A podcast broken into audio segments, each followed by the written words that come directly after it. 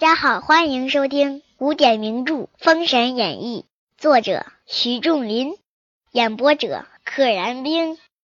第六十七回，姜子牙金台拜将，终于迎来这一幕了。西岐终于要反攻了。话说子牙见捉了红锦，料知龙姬公主成功，将红锦放下丹池。少时，龙姬公主进相府，曰：“今日捉了红锦，但凭丞相发落，道罢自回净室去了。”事了拂衣去，深藏身与名，哎，非常的潇洒自在，交代一声，自己就回屋去了。电视剧中，龙姬公主可是没有出现过的啊！这本书里边好多的人物在电视剧中都没出现。啊，有些可以理解，比如说什么韩都龙啊、龙须虎啊，他其实是个工具人，没什么性格，也没什么太大的剧情推动作用。包括石绝阵里边的好多神仙，就是出来其实就是当个工具人用一下。但是不明白改编电视剧的时候，为什么把龙姬公主给去掉了呢？这个人物的性格、形象，还有做的事情、说的话，其实还是挺有意思的。哎，我很欣赏他。这部小说里边很多女性角色给大家印象非常深，比如说前期的黄飞虎的妹妹黄妃娘娘，可以说是巾帼英雄，非常的耿直有谋略，哎，嫉恶如仇，敢打敢恨的那么一个人。前十几回呢，邓婵玉出来，邓婵玉也不错。这儿呢又有一个龙姬公主，都是给大家留下了深刻印象的人。其实包括姜子牙的那个媳妇儿，也是非常有趣的一个人。其实，在咱们现实生活中非常常见的一类人，很有代表性。姜子牙只有跟他在一起的时候，才显示出一些人性的东西，耍赖呀、说谎啊、逃避责任呐。自从到了西岐，哎，都是他这个风光镇定的一面，少见了他那个比较活泼、比较人性化的一面。子牙令左右将红锦推至殿前，命。推将出去，斩首号令，有南宫氏监斩，后行刑令下。啊，南宫氏监斩，但是呢，要等着子牙签一个行刑令，就这么一个空当。只见一道人忙奔而来，直叫刀下留人。哎，这一幕大家也很熟悉，经常有刀下留人。南宫氏看见，不敢动手，急进相府来禀子牙。子牙传请，谁呢？少时，那道人来至殿前，与子牙打了稽首，曰：“贫道乃月河老人也。因抚元仙翁曾言龙姬公主与红锦有俗世姻缘，曾挽红丝之约，故贫道特来通报。来的真及时。为啥不能杀红锦呢？因为抚元仙翁说过。”龙姬公主啊，和红锦人家有俗世的一段姻缘，两人是夫妻啊，该当是夫妻。曾经啊，挽了红丝，挽就是系了红丝，所以我特来通报。月河老人估计就是月下老人，月老。子牙令邓婵玉去见龙姬公主，将月河仙翁之言先禀过，方可再议。啊，月河老人的。对外的法号应该叫月河仙翁，他自称月河老人。啊，子牙命邓婵玉去说，为什么呢？因为人家公主房间啊男女有别，姜子牙不能直接去，哎，让邓婵玉去说。邓婵玉是女的，而且呢又是一个将军，所以站着两边的身份，让他去传话呢比较合适。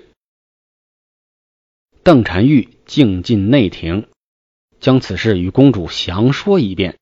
公主正思索间，月河仙翁同子牙至后厅。哎，俩人等不及了，也跟过来了。估计着邓婵玉也跟龙姬公主说的差不多了。龙姬公主见仙翁稽首，仙翁曰：“今日公主已归正道，今贬下凡间者，正要了此一段俗缘。”自然返本归元耳。公主，你下凡，你现在呢？助周伐纣，这是正道。所以呢，你的姻缘也该来了。你本来下凡间啊，就是要了这一段姻缘。你和他过一辈子之后，你这罪过就算过去了，所有的劫也过去了。到时候啊，返本归元，你就能重新上天做神仙。况今子牙败将在耳，公主该与红锦见不世之勋。后攻城之日，瑶池自有经幡来迎接公主回宫，此是天数。况且现在啊，姜子牙登台拜将在耳，耳是闻名遐迩的耳，意思就是近旁、眼前的意思。拜将在耳，拜将就在眼前了。你应该跟红锦联手啊，建立不世之功勋。等到攻城的时候呢，天上的瑶池就是你娘那儿、金母那儿，自有经幡来迎你。经幡这是什么？就是旌旗招展，旗帆飘扬，意思就是有大队人马来迎接你。这是啊，天定的之数啊。龙姬公主听了月和仙翁一番话，不觉长吁一声。即使仙翁掌人间婚姻之毒，我也不能强辞。但凭二位主持，既然仙翁你的职责就是掌握人间这个婚姻的定数之毒，婚姻之毒就是婚姻的毒，这个毒是无暗毒之劳形的那个毒，片面的片啊，一片两片的片儿加一个卖东西的卖。代指啊，书啊，简呢，无案牍之劳形，就是没有写书写信啊，写东西的那些劳累。这个牍就是指书信字。仙翁掌握的是这本书，人间的姻缘啊，全在这本书上写着呢。我不能强词，意思就是我虽然和红锦我们打了一场，我俩之前也不认识，但是你们说我俩有姻缘。那我就接受呗，你俩帮我们主持着吧。子牙仙翁大喜，遂放了红锦，用药敷好箭伤。红锦自出营，召回嵇康人马，则即日与龙吉公主成了姻眷。嵇康还在外边呢，红锦作为三山关的总官兵，把嵇康招回来了。啊，选择吉日和龙吉公主成婚。姻眷就是婚姻的姻加眷属的眷，终成眷属，成了婚姻姻眷。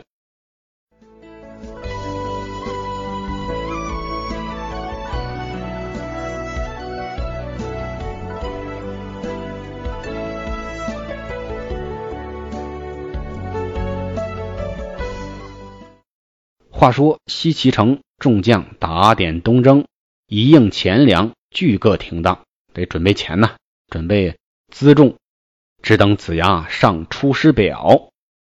子牙得给武王上个出师表，征求武王的同意，这是一个形式，得走一下。翌日，第二天，武王设具早朝，将丞相捧出师表上殿。武王命凤玉官将表文摆于御案上，武王揽璧，沉吟半晌。啊，武王。看完了，半天不说话，最后曰：“相父此表，虽说纣王无道，为天下共弃，理当征伐。但昔日先王曾有遗言，切不可以臣伐君。今日之事，天下后世以孤为口实。哎，这个其实就是君臣的一场戏了。”他为了表现他的仁德，他得推辞几次，不能上来就答应。一上来就答应，说明你本来就想打纣王。虽然说他昏庸无道，天下共弃，天下人都把他抛弃了、放弃了、摒弃了，应该打他。但是我爹说了，切不可以臣子的身份去攻打君主。今天这个事儿啊，如果按着你提议的做了。天下人和后世的人，非得把我当画饼说了啊，落别人的口实。子牙曰：“老臣怎敢有负先王？我可不敢违背先王的遗嘱。但天下诸侯布告中外，诉纣王罪状，纠合诸侯，大会孟津。前有东伯侯姜文焕，南伯侯鄂顺，北伯侯重黑虎，具文书知会。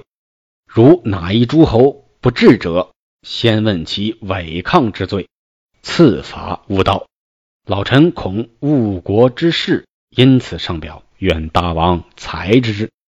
江上来段道德绑架，说呀，我肯定要听先王的话，但是此一时彼一时，天下诸侯都发了这个布告了，通告告诉中外，这个中外就是昭告天下，诉说了一顿纣王的这个罪状，纠合诸侯，大家就是纠集起来，聚集起来，要在孟津那个地方呢会师。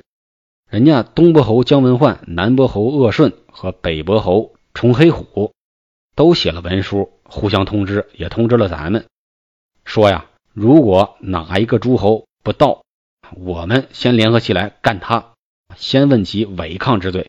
大家说好的来，你不来，我先治你，然后再去攻打无道的昏君纣王，赐罚无道，然后才打。大家商量好的，你不能不去啊。老臣啊，我怕误了这个事儿，所以赶紧上表。愿大王你仔细想想，圣裁。这里有一个隐藏的情节啊，崇侯虎被杀了之后，崇黑虎继承了他哥的这个爵位，做了北伯侯，统领着北边。只见上大夫散宜生上前奏曰：“丞相之言乃为国忠谋，大王不可不听。”这是为了国家着想而出的忠诚的谋略，你呀不能不听。今天下大会孟津，大王若不以兵相应，则不足取信于众人，致众人不服，必罪我国，以助纣为虐。散医生也挺会说，说你如果不派兵响应，哎，以兵相应，不派兵响应，这样呢就失信了。不足取信于众人，导致大家都不服气。这样呢，毕竟怪罪我们助纣为虐啊！你不打他，你就是帮助他。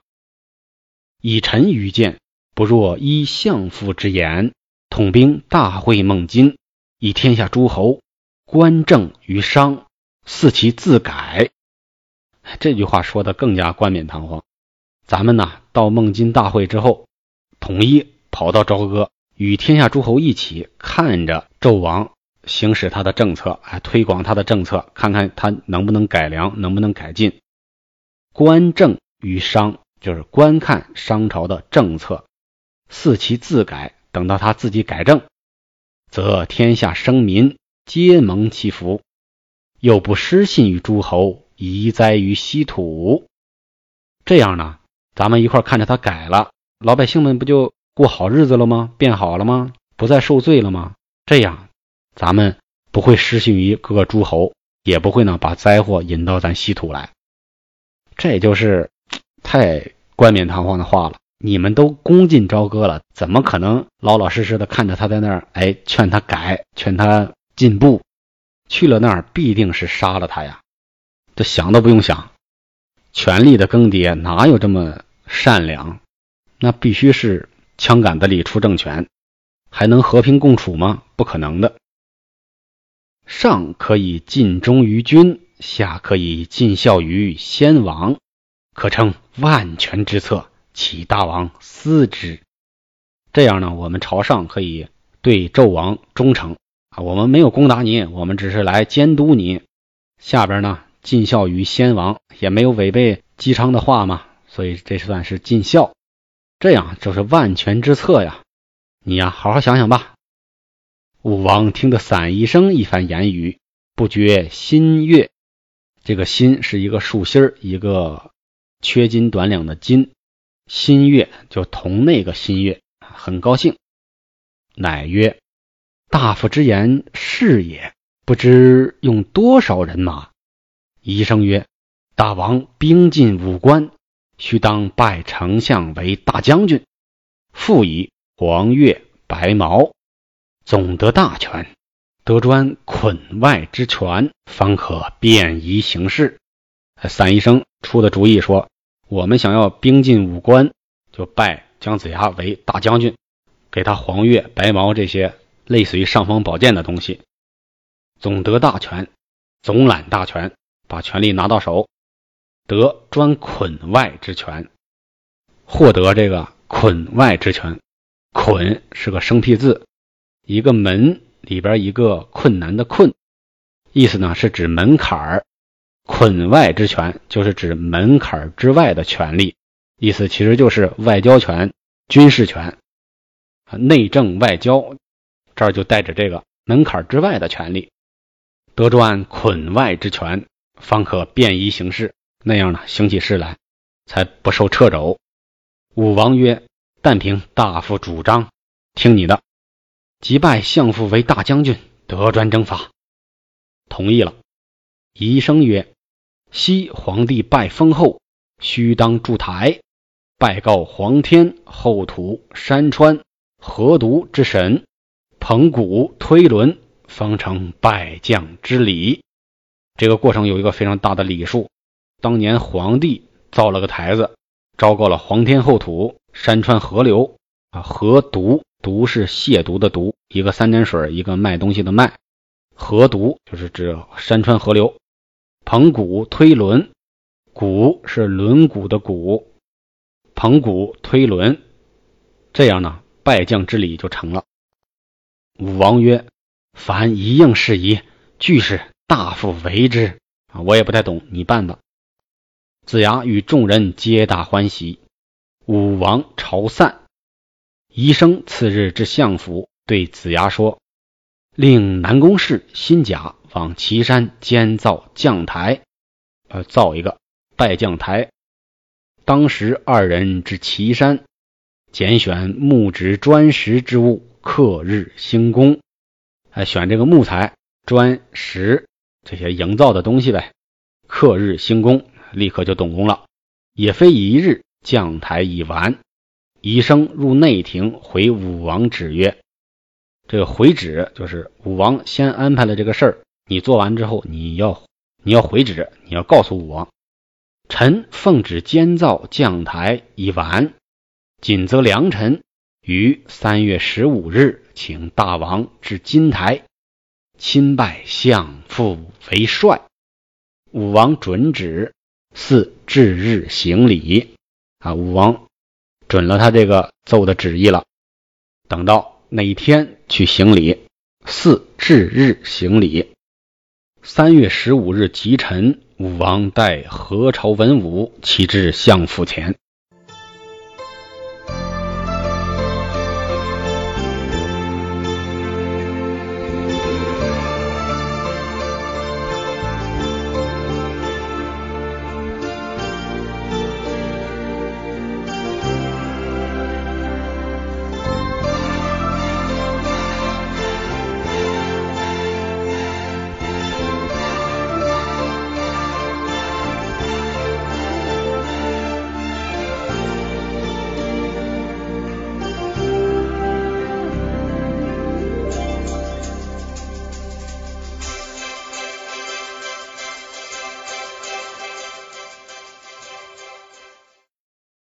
只听乐声响过三番，军政司令门官放炮开门，一整套复杂的这个礼数。医生引武王至银安殿，军政司忙称：“请元帅升殿，有千岁亲来拜请元帅登辇。”啊，千岁是指武王，武王现在没有称帝呢，所以他还是千岁。哎，来亲自请你了。子牙忙从后面道服而出，哎，穿着道服出来了。武王乃欠身言曰：“半鞠躬说，请元帅登辇，请您上车。”子牙慌忙谢过，同武王分左右并行至大门。哎，这个地位非常高，他跟武王左右并行，就俩人是肩膀齐肩膀这么走。古代这个礼数非常的严谨复杂，身份等级比较森严，所以如果不是这么高的身份，是不可能和武王并肩而走的，至少要落后一个身位。这里呢，用一个左右并行，就表现出姜子牙的地位之高。武王欠身打一躬，又鞠了一个躬，两边扶子牙上辇。医生请武王亲扶凤尾，连推三步。啊，礼数好复杂呀！这个马车启动的时候，武王还得亲自扶着这个凤尾。所谓凤尾，其实就是这个凤辇的车尾。天子坐龙辇，子牙现在坐的叫凤辇，推着这个车尾巴，连推三步。其实也不用他使劲儿，做一个这种动作表示尊敬。本集就到这里啦，记得订阅哦。